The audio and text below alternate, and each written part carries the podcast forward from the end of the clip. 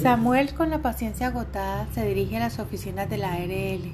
Entra al servicio al cliente y lo atiende Carlos José Paciente, un profesional nuevo en el puesto que no conocía bien los procesos, pero con una muy buena actitud de servicio. Escucha pacientemente a Samuel que estaba muy molesto porque gritaba y gritaba exigiendo que le autorizaran su servicio. Cuando Samuel se calmó, Carlos José le ofreció algo de tomar y le pidió disculpas para retirarse. Se dirigió al área encargada y le pidió que lo apoyaran para darle una respuesta oportuna al cliente, que estaba muy molesto. El funcionario Miguel Alegría atendió a Samuel y le dio solución a su situación de forma rápida.